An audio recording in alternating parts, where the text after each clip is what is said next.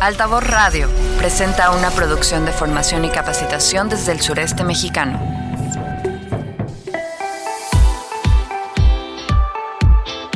Hola, muy buenas tardes, ¿cómo están? Yo soy Carolina Damián, bienvenidas a Las Moradas, un programa de revista desde el sureste mexicano para el mundo como siempre, a través de Altavoz Radio por la 1011 FM a las 5.30 de la tarde, en temas en la defensa de los derechos humanos con perspectiva de género. Saludos a quienes nos sintonizan en Chiapas y también en frontera con Guatemala en la zona de Huehuetenango. Antes de empezar con toda esta programación, queremos comentarles que el día de hoy estaremos abordando el Día Mundial de la Tolerancia Cero a la Mutilación Genital Femenina contaremos con la cápsula informativa de Miriam González desde el Instituto para las Migraciones y MUMI, desde la Ciudad de México, con Erika Vázquez desde Comunicación de Foca. Pero antes de empezar de lleno con toda la programación, quédate con nosotras. Estás escuchando Las Moradas. Vámonos con una pieza musical.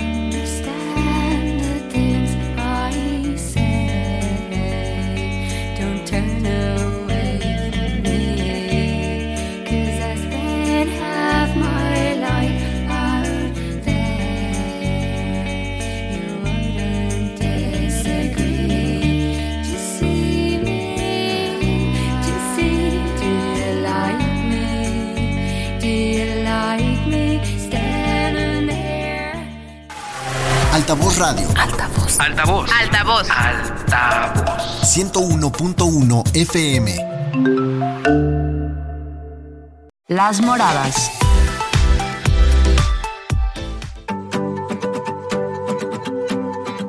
Erika Vázquez nos comenta. Con información de UNICEF, la mutilación genital femenina constituye una violación de los derechos de las mujeres y las niñas y limita sus oportunidades para el futuro en materia de salud, educación e ingresos. Esta práctica, que está arraigada en la desigualdad de género y los desequilibrios de poder, es un acto de violencia por razón de género que daña el cuerpo de las niñas, ensombrece su futuro y pone en peligro sus vidas. En 2024, casi 4.4 millones de niñas, más de 12.000 al día, están en riesgo en todo el mundo a menos que se intensifiquen los esfuerzos para poner fin a esta práctica. Se prevé que el número de niñas en situación de riesgo aumente a 4.6 millones en 2030. Es fundamental cambiar las normas sociales y de género que fomentan la mutilación genital femenina. Los hombres y los niños son aliados poderosos en este esfuerzo. Con cada vez más frecuencia están cuestionando las dinámicas de poder dentro de sus familias y comunidades y apoyando el papel de las mujeres y niñas como agentes de cambio. Este día es un recordatorio de la necesidad urgente de realizar esfuerzos aún más específicos y concertados para convertir en realidad nuestro objetivo común de poner fin a la mutilación genital femenina es necesario trabajar en consonancia con todas las partes interesadas, incluidos los hombres y los niños, para proteger a las millones de niñas y mujeres en riesgo y hacer que esta práctica nociva pase a ser historia.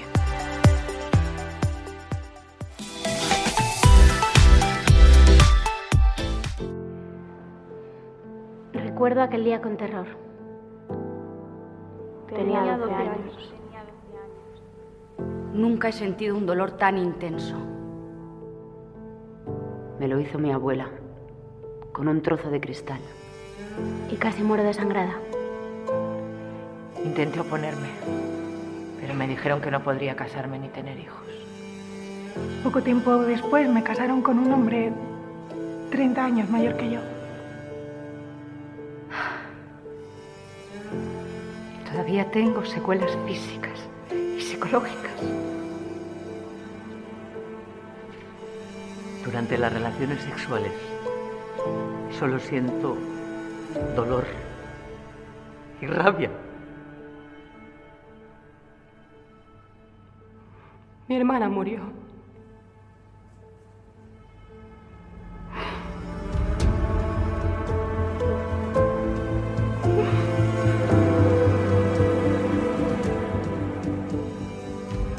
La mutilación genital femenina es una de las expresiones más radicales y crueles de la violencia de género. No está motivada por razones culturales o religiosas. Su objetivo real es controlar el cuerpo de la mujer y su sexualidad. Más de 200 millones de mujeres y niñas vivimos hoy con las secuelas de la mutilación genital femenina.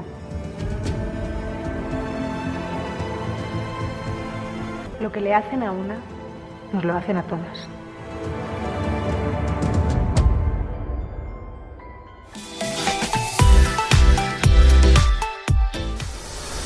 Altavoz Tapachula, 101.1 FM.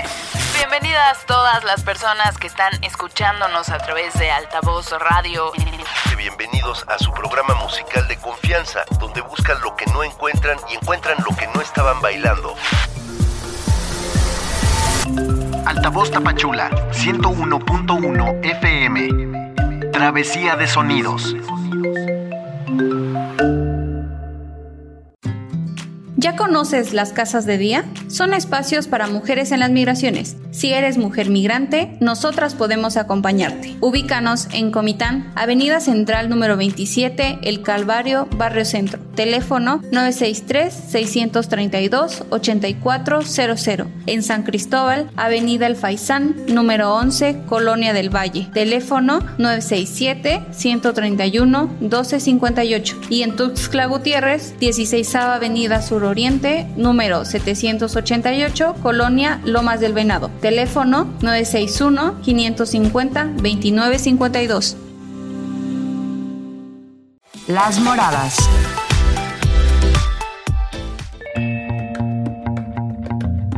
Miriam González nos comparte su nota informativa desde la Ciudad de México.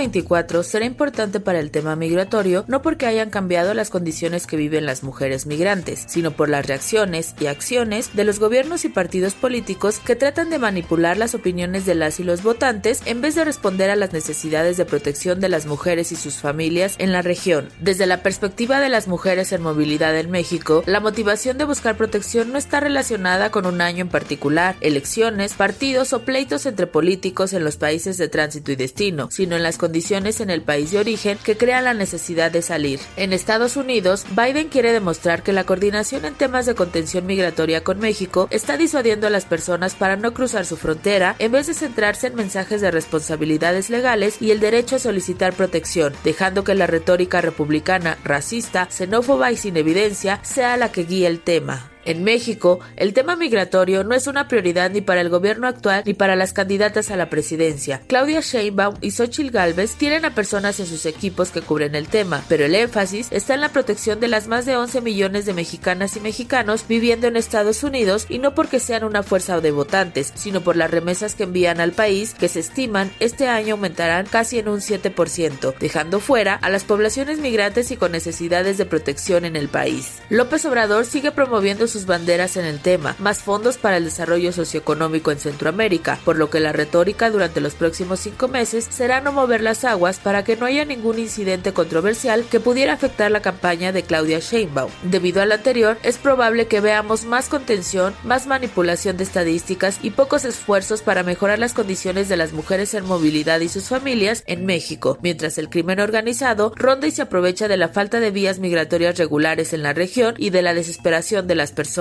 En la práctica, más de lo mismo, pues significa la continuación de la política de desgaste que consiste en contener a las personas en la frontera sur, o por lo menos no más allá de Oaxaca y Veracruz, y tratar de restringir su acceso a documentos migratorios. También significa que el Instituto Nacional de Migración seguirá recibiendo a personas de Cuba, El Salvador, Guatemala, Haití, Honduras, Nicaragua y Venezuela regresadas desde Estados Unidos, quienes son llevadas en aviones y camiones a Villahermosa, Tabasco y Tapachula, Chiapas, para deportarlas a Guatemala Honduras o dejarlas en la calle para que tengan que iniciar su camino por México de nuevo. En 2023, en México, 4 de cada 10 solicitudes de asilo y 3 de cada 10 detenciones migratorias fueron de mujeres. Actualmente, la mayoría de las personas migrantes en México se mueven en familia, muchas con niñas y niños, lo que significa que las políticas de trasladar a las personas por todo el país y dejarlas en lugares con pocas organizaciones de apoyo las pone en situaciones de mayor vulnerabilidad. Para las moradas, Miriam González, Instituto para las Mujeres en la Migración y MUMI.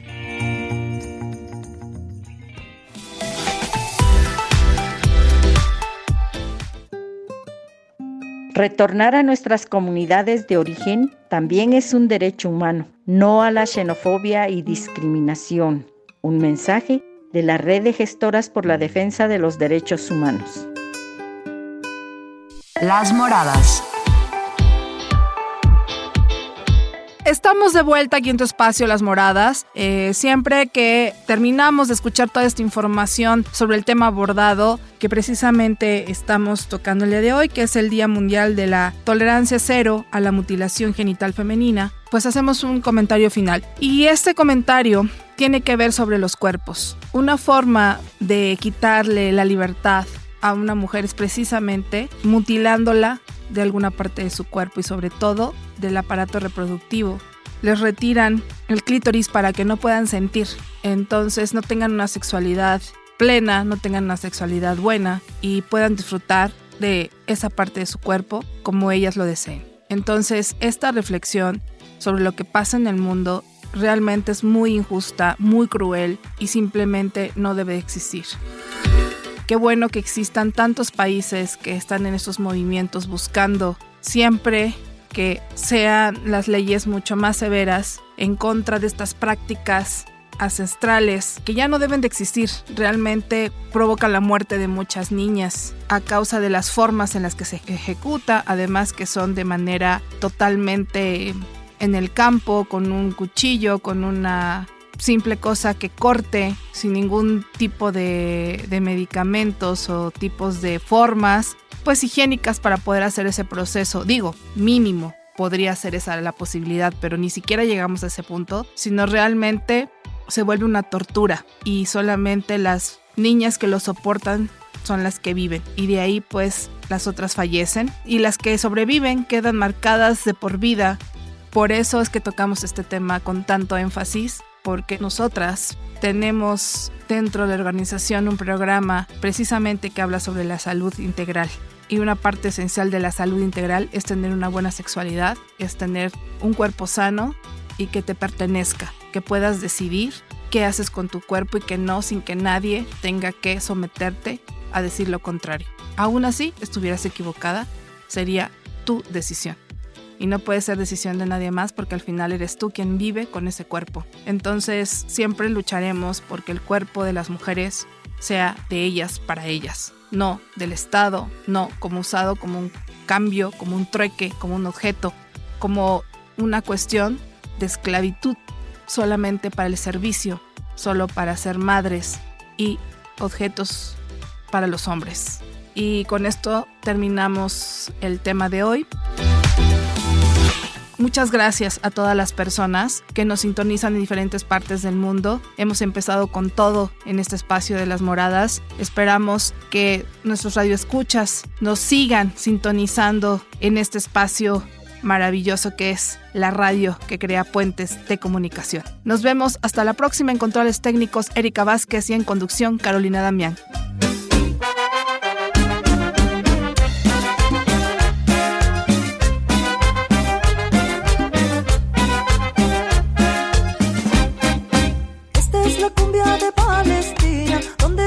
Todos los